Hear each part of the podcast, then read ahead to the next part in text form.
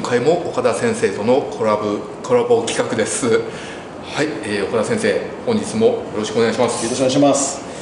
早速なんですがあのやっぱり筋トレしてるといろんなサプリ皆さん取ってらっしゃると思うんですけど、まあ、最近よくネット上で EAA とか BCAA とか、まあ、アミノ酸のサプリって意味があるのかないのかって結構論争になってるんですけれど、はい、まあ、結局そのホエイプロテインの中にアミノ酸って、まあ、全部含まれてるわけですよね。でその中からこのエッセンシャルなもの EA9 とかあと BCAA の 3, 種類だけを、えー、取ってきてそれをあの飲むと、まあ、筋トレ前とか筋トレ中とかに飲むって。そういった意味の意味があるのかと。の必須アミノ酸だから意味のあるのかと。でも非必須アミノ酸ももうそもそも大事なものだし筋肉作るためには必あの必要なんで、まあ、ホエイプロテインだけでいいんじゃないのかっていう、まあ、結構論争があるんですけど、はい、岡田先生はその辺はいかがでしょうか？先生ちょうどですね、はい、今日も先生にプレゼントに来ちゃうんですこれ私作ってるやつなんですけど、はい、これはあのホエイペプチドなんですよ、はい、であのこれは私の考えとしてはホエイプロテインと EAA のいいとこ取りをしたっていう理論で、はい、この理論で多分先生に今のご質問にお答えできるかなというふうに思うんですが、はい、そうホエイプロテインでいいんじゃないかとい。う話です、はい、私も実はそっちの,、あの立場を取ってます、というのは、えー、必須アミノ酸と非必須アミノ酸名前で聞くと、必須アミノ酸が重要で非必須アミノ酸は重要じゃないっていうイメージに陥ってしまう、はい、ただあの筋肉を作る上で非必須アミノ酸も必要なんですよね、はい、ただ自分で摂取しなくても整合性できるっていうものなだけで、はい、必要がないものではないわけで、だから取ってしまった方が筋の合成に有利だっていうのが私の,、あの立場なんですよ。だから EAA だとその必須アミノ酸のみになってしまって、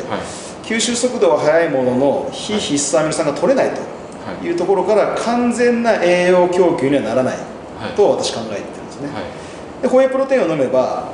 必須アミノ酸も非必須アミノ酸も両方取れる、はい、で EAA はそこにいやうちは速度が速いですよと。吸収速度が速いからって言いますよね。ということですね、はい、なのでその両方を叶えるのがペプチドで、はい、ペプチドはあのタンパク質からあのペプチドに分解されてアミノ酸になるっていう中間のあの代謝物あの産物なんで、はい、これを使うことで、えー、吸収速度も速いし、えー、必須も非必須のあ必須アミノ酸も非必須アミノ酸も両方取れるとい。うことでこれを私もプロデュースしているっていうところなんですよ、なので私は EA が全く無駄だというふうには思ってないんですけど、はい、私だったらホエイプロテインを取るしホエイプロテインのより吸収が早いホエイペプチドを取りたいからこれを作ったという背景なんですよね。はいホエイプロテインよりもホエイペプチドとかあのあとアミノ酸のサプリ、はい、EA とかの方が吸収速度は早いんですかね、あのーはい、これどこまでペプチド化されてるかの問題なんですよ、はい、私もいろいろ原料メーカーと当たってあのペプチドの分子量をあの公開してもらえるんですけど、はい、あの必ずしもものすごく低分子になってるものばかりじゃないんですよね、結局低分子になってないってことはプロテインと変わらないんですよ、だからより低分子なホエイペプチドであれば、はい、あの吸収に有利っていうことになって、はい、でこれはあのスポーツサプリメントの業界で初めて使った原料なんですけど、はい、えー、分子量がかなり低くなってますので、そういうものじゃないとあの意味はないんじゃないかなと思ってます、まあ、理論上は分子量が少ない方が吸収が早いとか血中濃度早く上がるっていうのは分かるんですけど実際のところそんなに変わらないっていう説も結構あるんですよね、うん、なので余計ホエイプロテインだけでいいんじゃないのかと。あの、はい、ホエイプロテインだけでいい説私も支持してます全然、はい、でただ少しでも早くっていう気持ちがあるならここにお金を投下する価値があるっていう立場で、はい、あのプロテインに不定してるわけじゃないんですよね、やっぱり栄養って何か単一のものを取ることで、え体が変化すると私は思ってなくて、はい、やはりいろんな栄養素を同時にとっていくことで、はい、えー、体が変わっていく。だから通常の食事が大事だっていう説を私とってはい、これまでのあの生き物の歴史を考えた時に単一の栄養素をあの特に分解された栄養素だけを取るっていうケースはなかったわけで、そうなんですよね、不自然なことを実はやってる。そうなんですよ、だからささも科学的にすごく効くような感じがするけども、はい。本当に人間の体を考えた時にそうかわからないなっていうのがあやはり通常の固形食をちゃんと取った上で取る、でホエイプロテインであってもやっぱり通常の固形食取った上で取るっていうのが基本だと思うんですよ、でホエイプロテインよりもこの私ホエイペプチドをしてるのはあの吸収が早いんで胃に残らないんですよね、だから普通の食事もたくさん取れるっていう良さがあるっていう理屈で考えてますね、だから EAA の場合はあの栄養素がちょっと単一すぎるっていうところ、そういう部分で吸収が早いだけではちょっと足りないんじゃないかなって思ってるっていうのが一つですね、ただ BCAA に関しては、特に原料期においては、はい、有効活用した方がいいんじゃないかなと思ってます、ね、そうですか。あの原料期の特にあれですよボディービル出るぐらいの原料期になってきて、はい、でボディービル出るぐらい筋肉を 1mg でも残さなければいけない人たちは、はい、やはり BCA は有効活用した方がいいと思うんですよね、はい、で BCA のドリンクってあの BCA はもちろんなんですけど、あのやっぱり人工甘味料も含め味がついてますよね、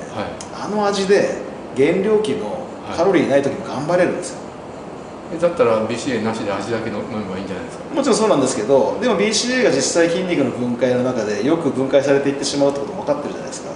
でコスト的に問題なければ取ってもいいと私は思うんですよ。だから、はい、あの最悪スポーツドリンクでもいいと思うんですけど、はい、でそれはもう自分がどこまでお金払えるかの問題なんじゃないかなと思うんですよ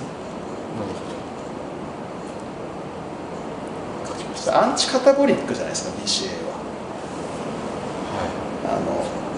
ホエイプロテインを飲んだ場合とあそういう意味ですね。あだったらホエイプロテインだけでもいいって説ですよね。はい、あのホエイプロテインも飲んで、はい、えーと、BCA も飲んで、はい、EA も飲むのかって話ですよね、はい、そしたら私ホエイプロテインだけでいいと思ってるんですけど、だったらホエイプロテインが一番安いんでホエイプロテインだけ飲めばいいんじゃないかなと思っちゃう、それでもいいと思います。たただボディービルの原料の、あのトレーニング中の枯渇感と、あとボディービルの大会出る人ぐらい長時間トレーニングにトレ前のプロテイン摂取だけだと、ちょっと耐えられないってとこ確か正直あって、だからカーボドリンクだけでもいいと思います。よ、あの例えば2時間トレーニングするんだったらトレ前にしっかり食事をとるか、トレ前にホエイプロテインを飲んで,、でトレ中は、まあ、水かカーボドリンクで頑張る、っていうのでも OK だと思います。でその後ちゃんとすぐ栄養が取れれば、というところだと思います。仮にもっと長くやるんだと多分2時間以上になってくると、はい、トレ前の食事とかプロテインだけでは、はい、ちょっと頑張りきれなくなってくるんじゃないかなって気はしますね。筋トレ中にホエイプロテインちびちび飲むっていうのは、まあ、いいんじゃないですか。ただ結構口に残りますよね。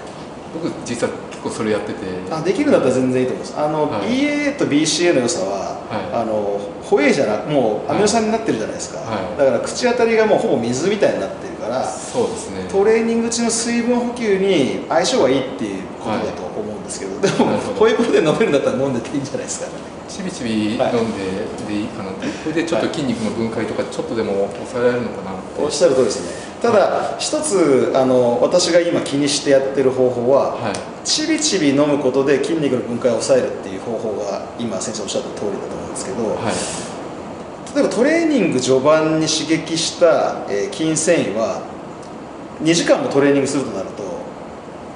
実はトレーニングの途中からもう回復のフェーズに入れる可能性があると思うんですよ、はい、その時にちびちび栄養素を補給するんじゃなくてドカンとアミノ酸を上げる血中アミノ酸のレベルを上げるっていう意味で、はい、プロテイン飲んじゃってもいいと思うんですよ、はい、あのちびちびじゃなくてガツッと。トレーニング中に中にそうすると、はい、血中のアミノ酸レベルがこうやって先生の場合は多分下がりきらずに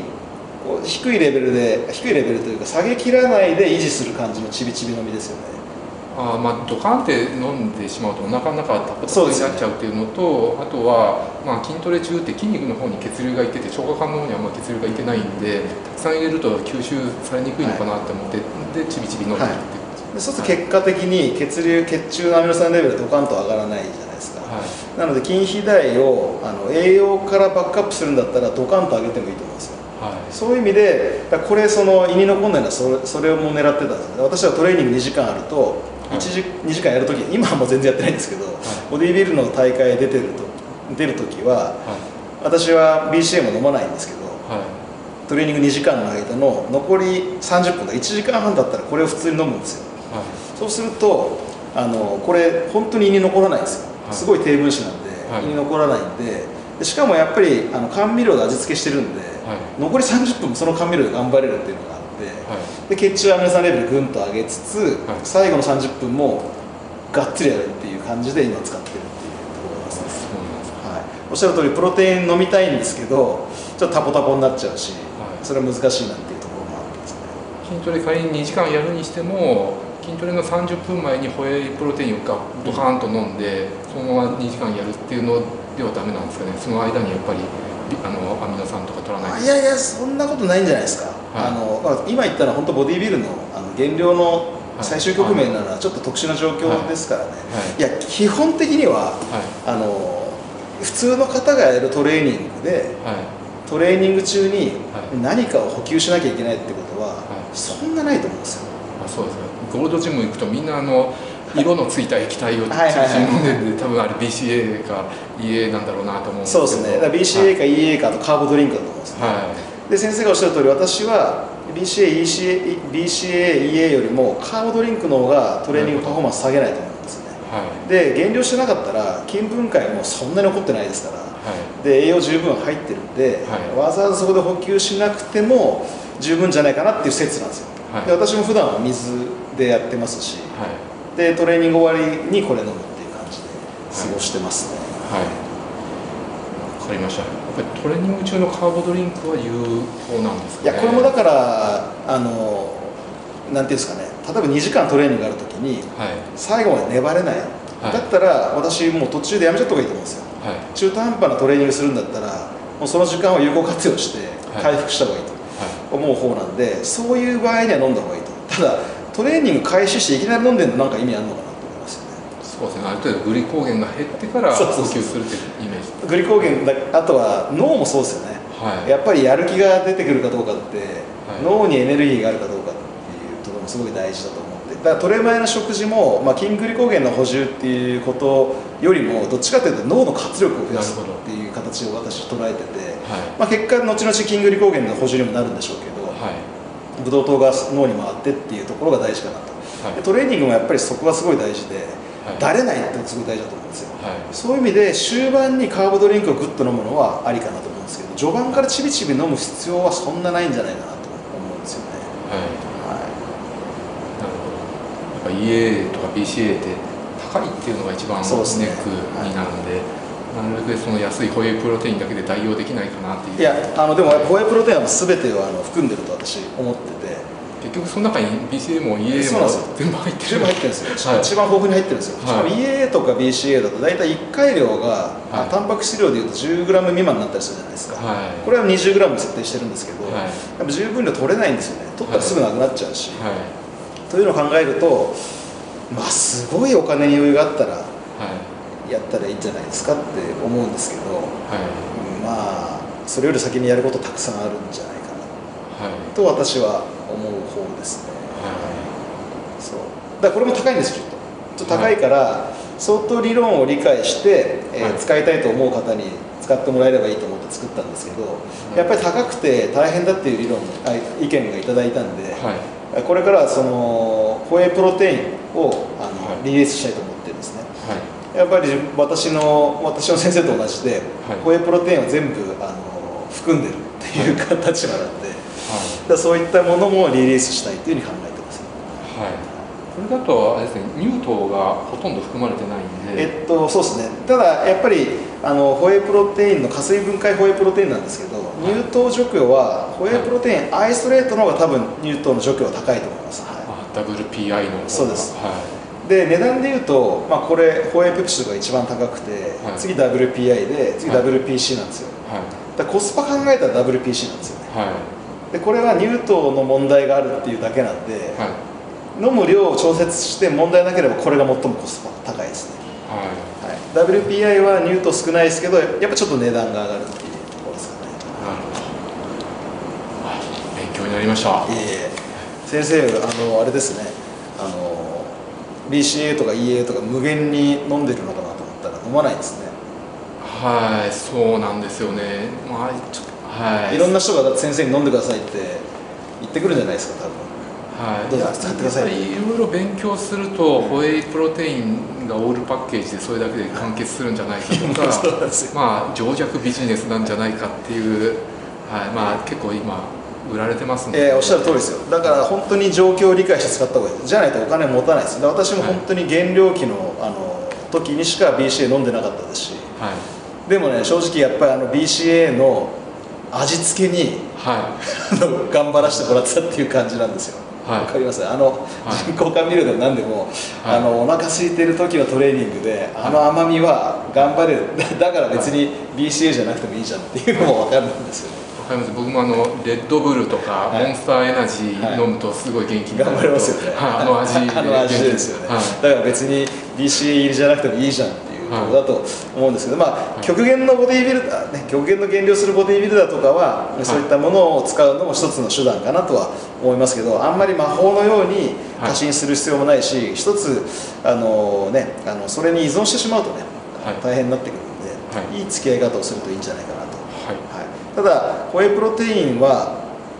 うまく付き合うとやっぱものすごく効果的だなって思います。あの、はい、一時期全然飲んでない時期もあったんですけど、はい、まあ、これをまた自分で作って飲むようになってやっぱり粉のサプリメントってすごく有効に使えるなというふうに思うんで、はい、いい付き合い方をしてほしいなというふうに思ってますね。はい、はい、岡田先生本日もありがとうございました。ありがとうございました